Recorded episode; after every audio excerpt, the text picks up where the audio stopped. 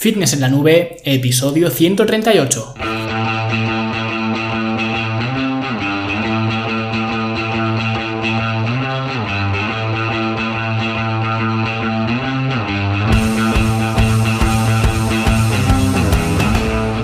Bienvenidos a todos un viernes más aquí a vuestro podcast, a Fitness en la Nube, donde hablamos de fitness, de nutrición, de entrenamiento y donde cada viernes, cada semana os traigo las técnicas, los consejos, los trucos, las estrategias y como lo queráis llamar para que construyáis un mejor físico y tengáis un estilo de vida más activo y más saludable.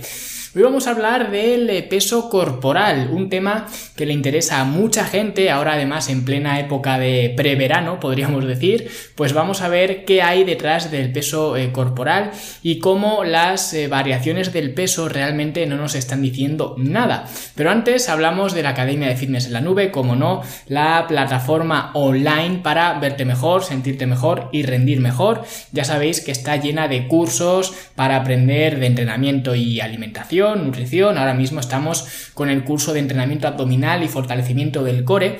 Hemos hecho esta semana la clase número 4 ya donde hemos visto los eh, ejercicios concretos de elevación de cadera, que son eh, los siguientes en nuestra eh, secuencia. Os he mostrado cinco ejemplos, creo, para que podáis escoger luego más adelante en las próximas clases, cuando veamos el desarrollo de, de, las secuencias y cómo aplicarlas. Así que ya lo sabéis, hay planes de alimentación, hay programas de entrenamiento para hacer en el gimnasio, también el programa de entrenamiento en forma en casa, que lo está petando. Casi, yo diría que incluso la mitad de los alumnos, me atrevería a decir, entrenan con este eh, sistema en casa o al menos eh, lo, han, eh, lo han probado, ¿vale? Por a lo mejor para los fines de semana o en vacaciones o cuando no pueden asistir a un gimnasio o cualquier cosa, aunque entrenen de forma asidua en un gimnasio, la mayoría de, los alumnos han probado este, este sistema de entrenamiento en casa y además están flipando. Hay alguno incluso que me ha dicho que ha conseguido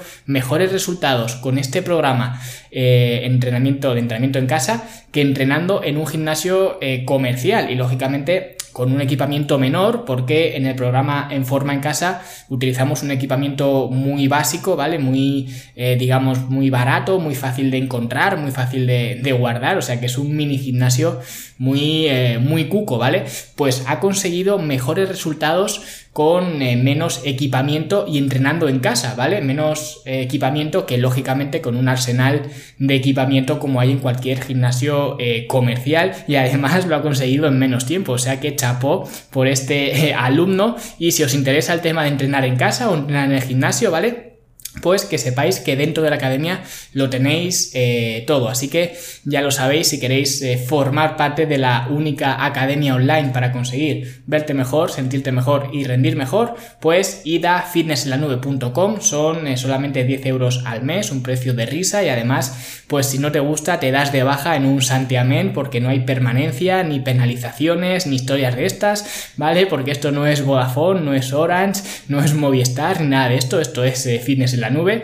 Y bueno, como os he dicho, hoy vamos a eh, ver porque el peso corporal realmente tiene muchísimas limitaciones a la hora de dictar el progreso, ya que hay eh, múltiples factores que modifican el peso corporal y que no son la grasa corporal, porque a nosotros lo que nos estorba realmente es la grasa, pero tenemos que entender que cuando nos subimos a la báscula, el peso que marca no es la grasa corporal o no es eh, solamente la grasa corporal. Por tanto, una variación en el peso puede ser por la grasa corporal, sí, pero también puede ser por otros múltiples factores y hoy vamos a ver cuáles son esos eh, múltiples factores. Y el primer factor que altera o modifica el peso corporal es la sal, ¿vale? Y es que no hace falta que consumas una cantidad exagerada de sal, simplemente una cantidad que sea ligeramente anormal para ti, ¿vale? No es que sea anormal en cuanto a que sea muy por encima de la media,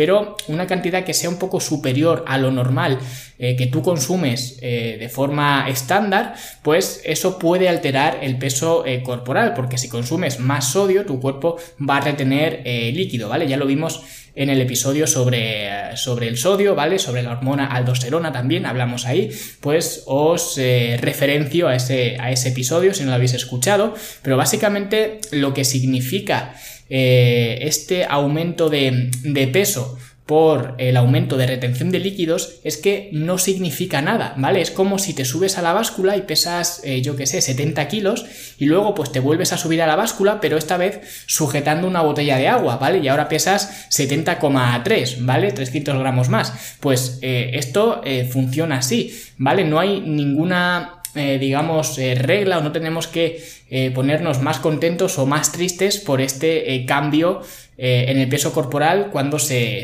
debe al aumento de, de, sodio, ¿vale? Pero esto también va al revés. Si consumes menos sodio de lo habitual, pues al día siguiente es muy posible que peses menos.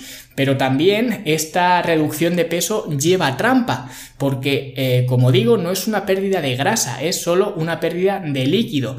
Pero eh, tú lo ves como una, como una victoria, ¿vale? Y puede que la próxima vez que te vayas a pesar y peses eh, más, ¿vale? Pues esto te decepcione. Y a lo mejor estás perdiendo grasa, pero como ahora pesas más que la vez anterior, pues te sientes peor, ¿vale? Es como un círculo vicioso. Os pongo un ejemplo. Si pesas 70 kilos por seguir con ese ejemplo de los 70 kilos, y has estado unos días consumiendo menos sodio de lo habitual, te pesas y ahora resulta que en lugar de 70 ahora pesas 69 eh, kilos, ¿vale? Has perdido un kilo.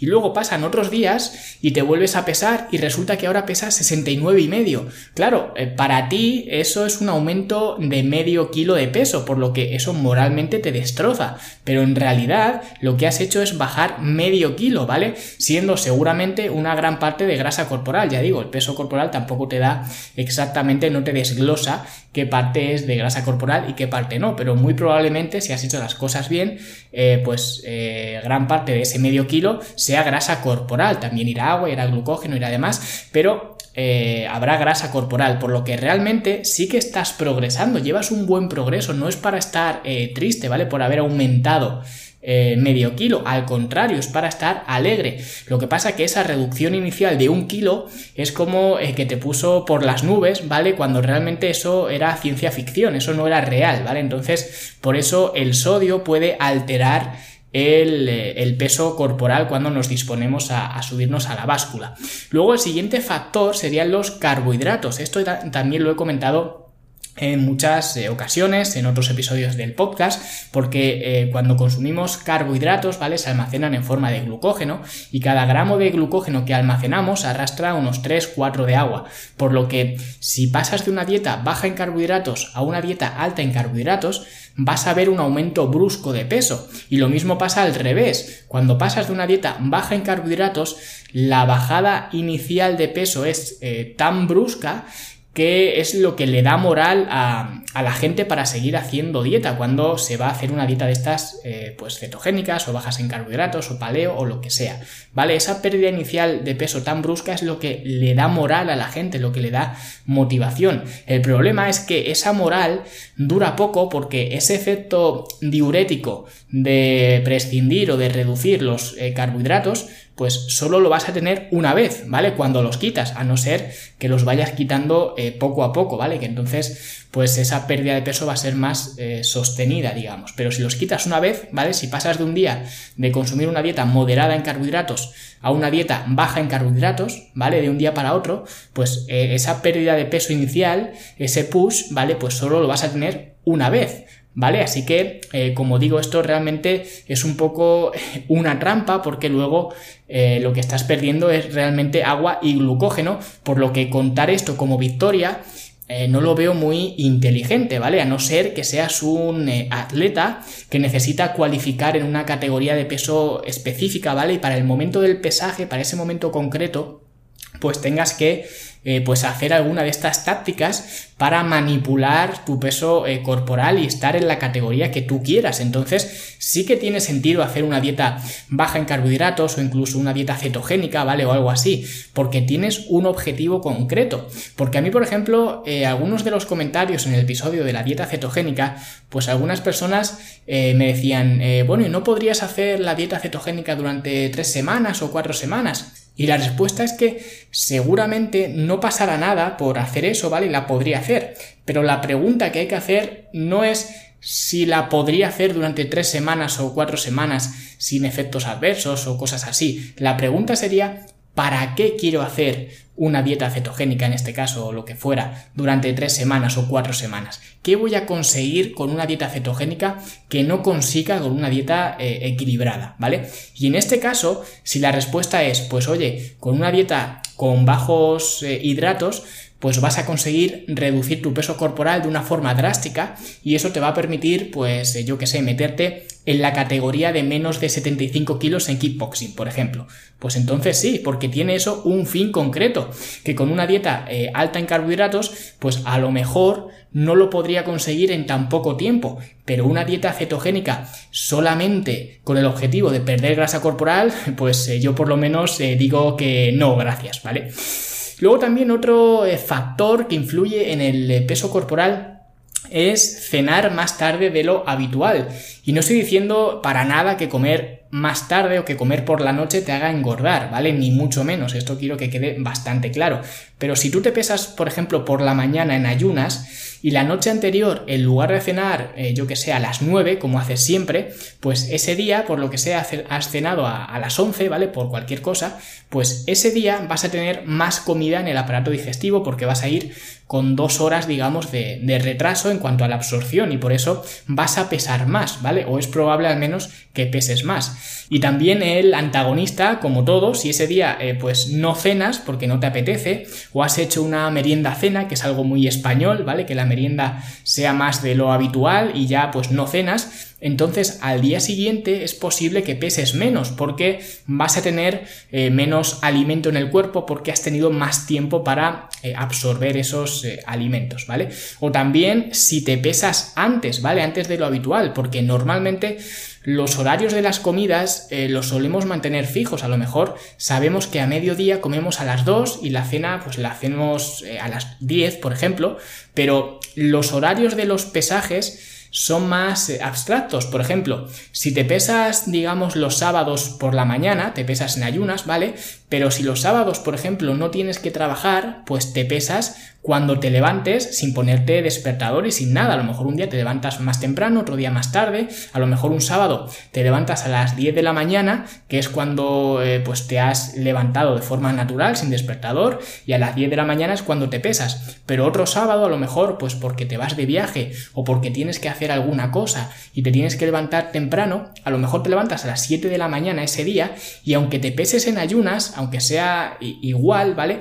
Si la noche anterior cenaste a la misma hora que cuando normalmente te pesas a las 10, seguramente vayas a pesar más. Pero eso no es para llevarse las manos a, la cabeza, especialmente si sabes identificar, digamos, estas variaciones en el peso y sabes por qué suceden, que es lo que estamos viendo precisamente en este, en este episodio, ¿no?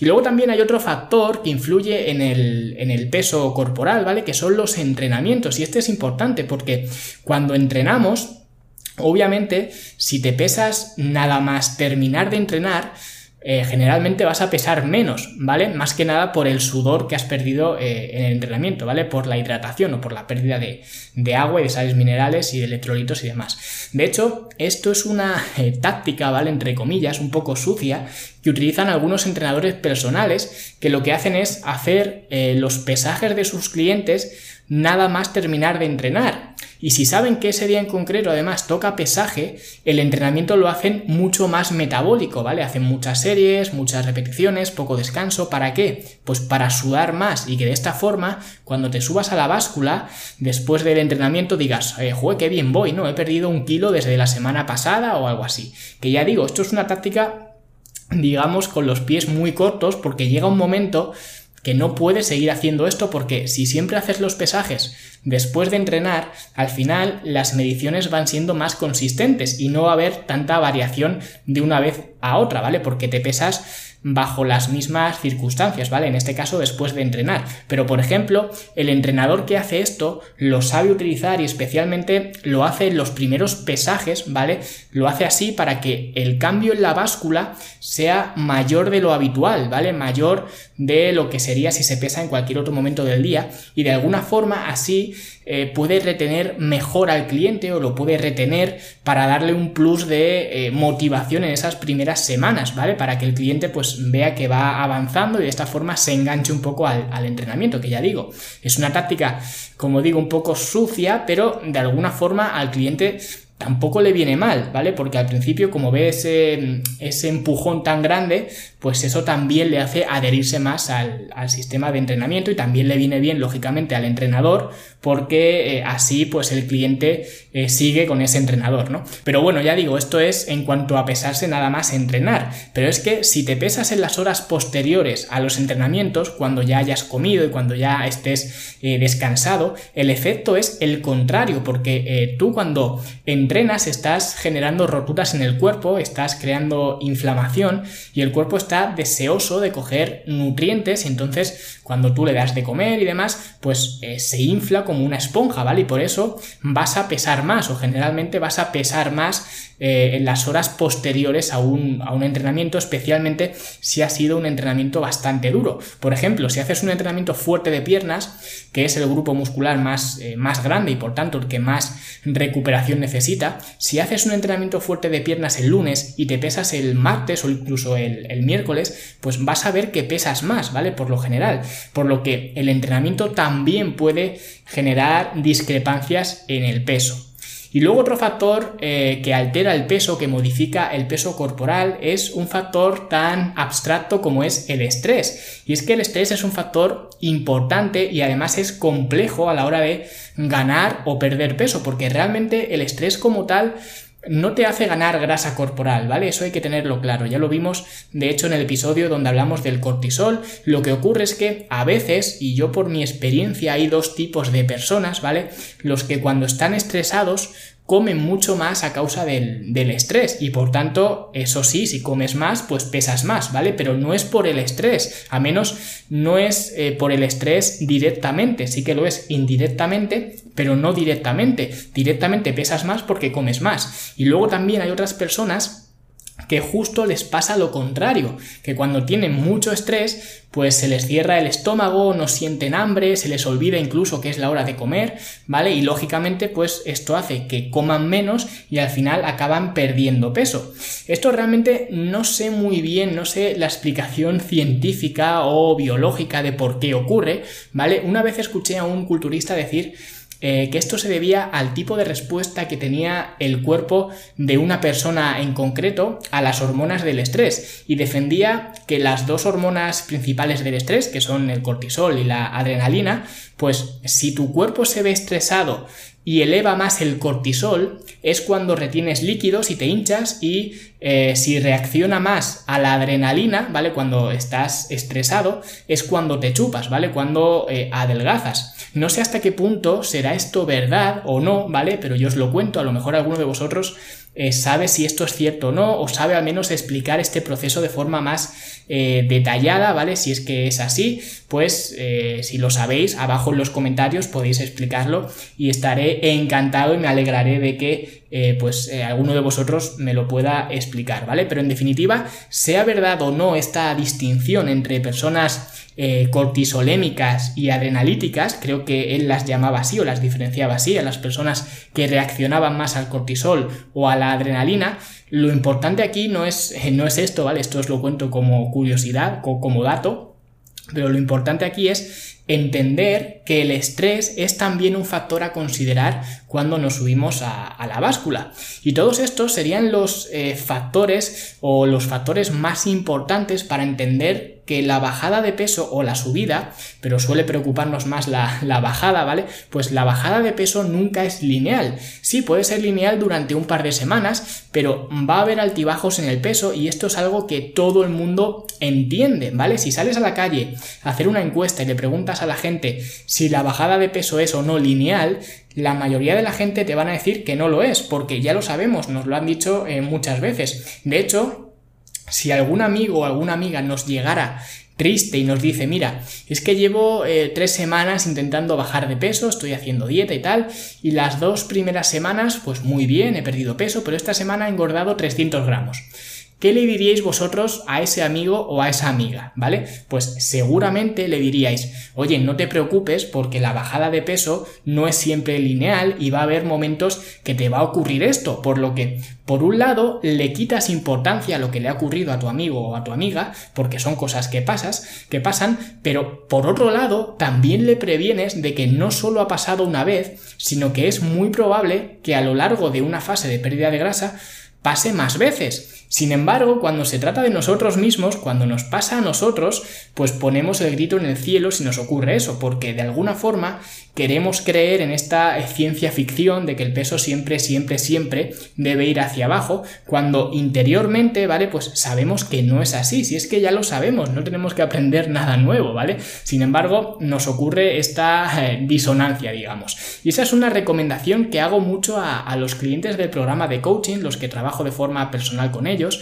trátate como si fueras un amigo. Si fuera un amigo o amiga eh, tuya el que estuviera en esta situación, ¿qué le dirías? Le dirías que dejara de relacionarse emocionalmente con la báscula, le dirías que hay mil razones para que el peso varíe y además le recomendarías escuchar este episodio, por supuesto, pero lo más importante es que si fueras un amigo, eh, te tranquilizarías, ¿vale? O le tranquilizarías y le harías ver eh, las cosas desde otro punto de vista. Pues eso es lo que tenéis que hacer con vosotros mismos, ¿vale?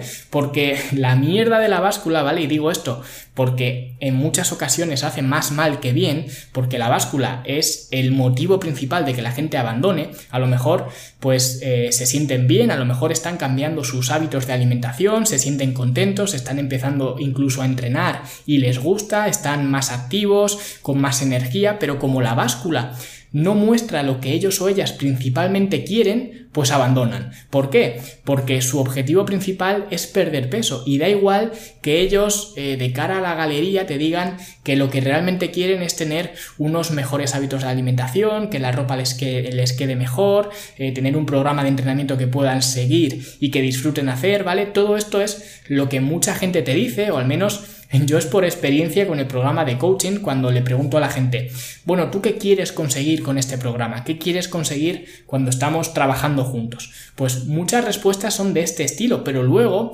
cuando la báscula se estanca, se deprimen, ¿vale? Independientemente de que los objetivos que ellos mismos han escrito en ese cuestionario los estén consiguiendo, porque realmente el objetivo principal que tienen, aunque no te lo digan, es perder peso, o al menos eh, tienen una fuerte conexión, digamos, entre la pérdida de peso y la consecución de todos esos objetivos que sí que te han eh, que sí que te han contado. Se piensan que si no pierden peso, pues no pueden conseguir todo esto de sentirse mejor, de estar más activo, de tener más energía, todas esas cosas que han puesto en el, en el cuestionario inicial.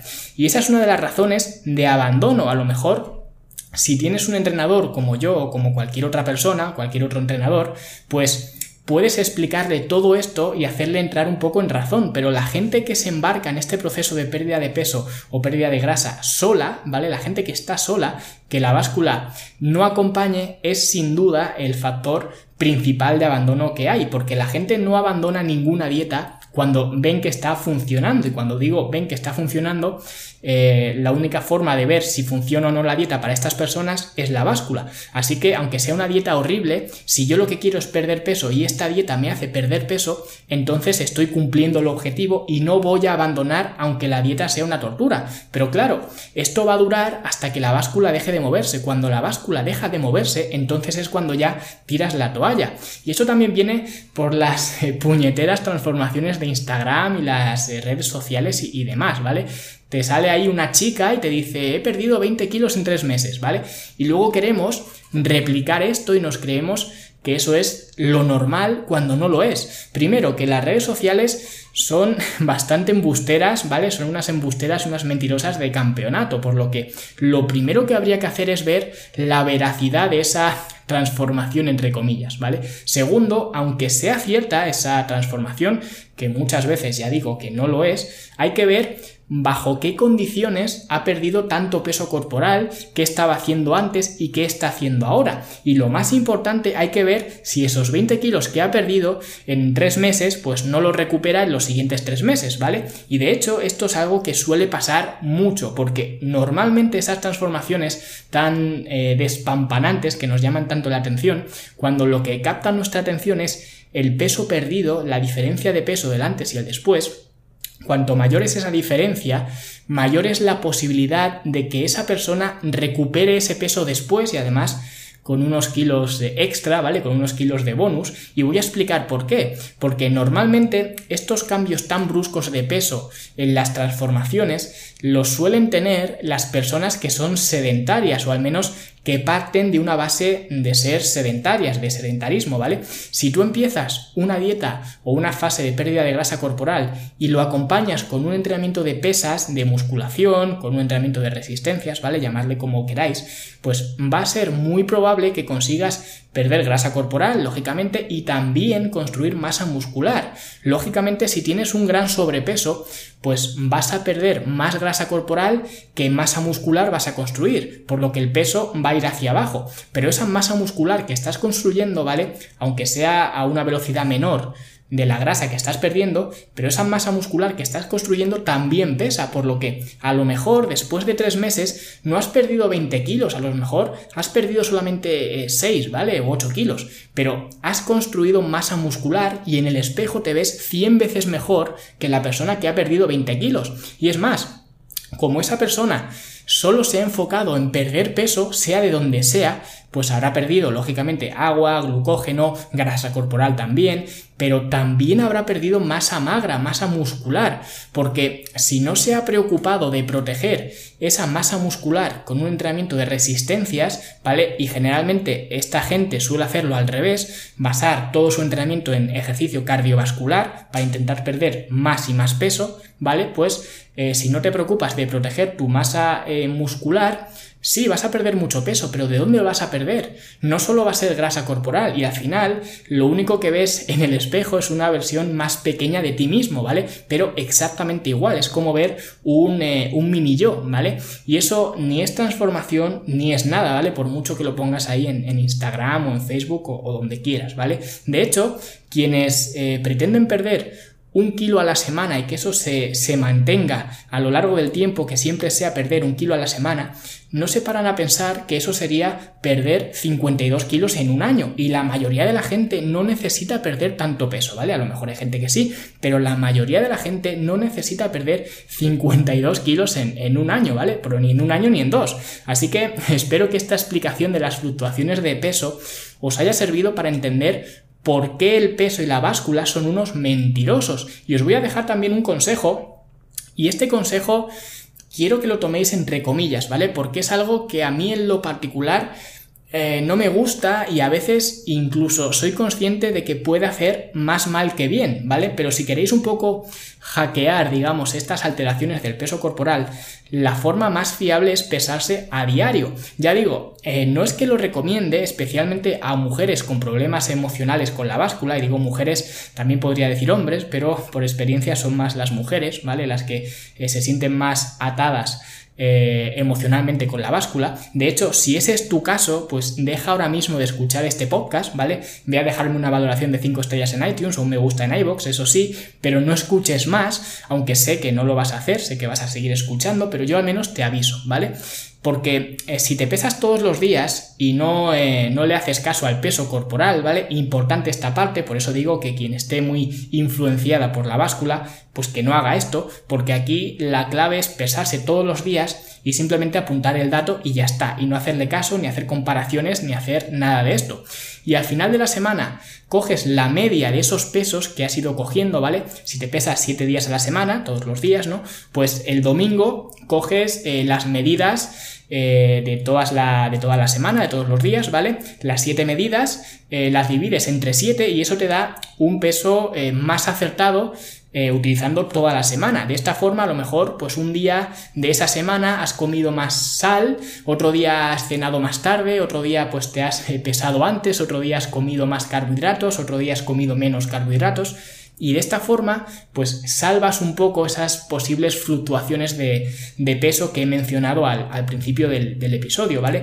Que eh, sí que eh, saldrían a la luz si solamente te pesas un día concreto en un momento determinado de la semana. Y ya digo que esto quien sufre pesándose una vez a la semana, pues si se tiene que pesar una vez al día, lo va a llevar muy mal. Así que aquí que cada uno vea si le compensa o no el hacer esto. Yo en lo particular no lo hago, ¿vale? No me gusta ser esclavo de, de la báscula, pero si quieres que el peso corporal sea una herramienta más útil, pues esta es la forma de evitar un poco estas eh, fluctuaciones eh, puntuales. Y nada, ahora sí, muchas gracias a todos por escuchar este episodio. Si os ha parecido interesante, compartidlo con vuestros amigos, amigas y con cualquier persona que creáis que le puede ayudar. Y por supuesto, muchas gracias por vuestras valoraciones de 5 estrellas en iTunes, comentarios y me gusta y derivados.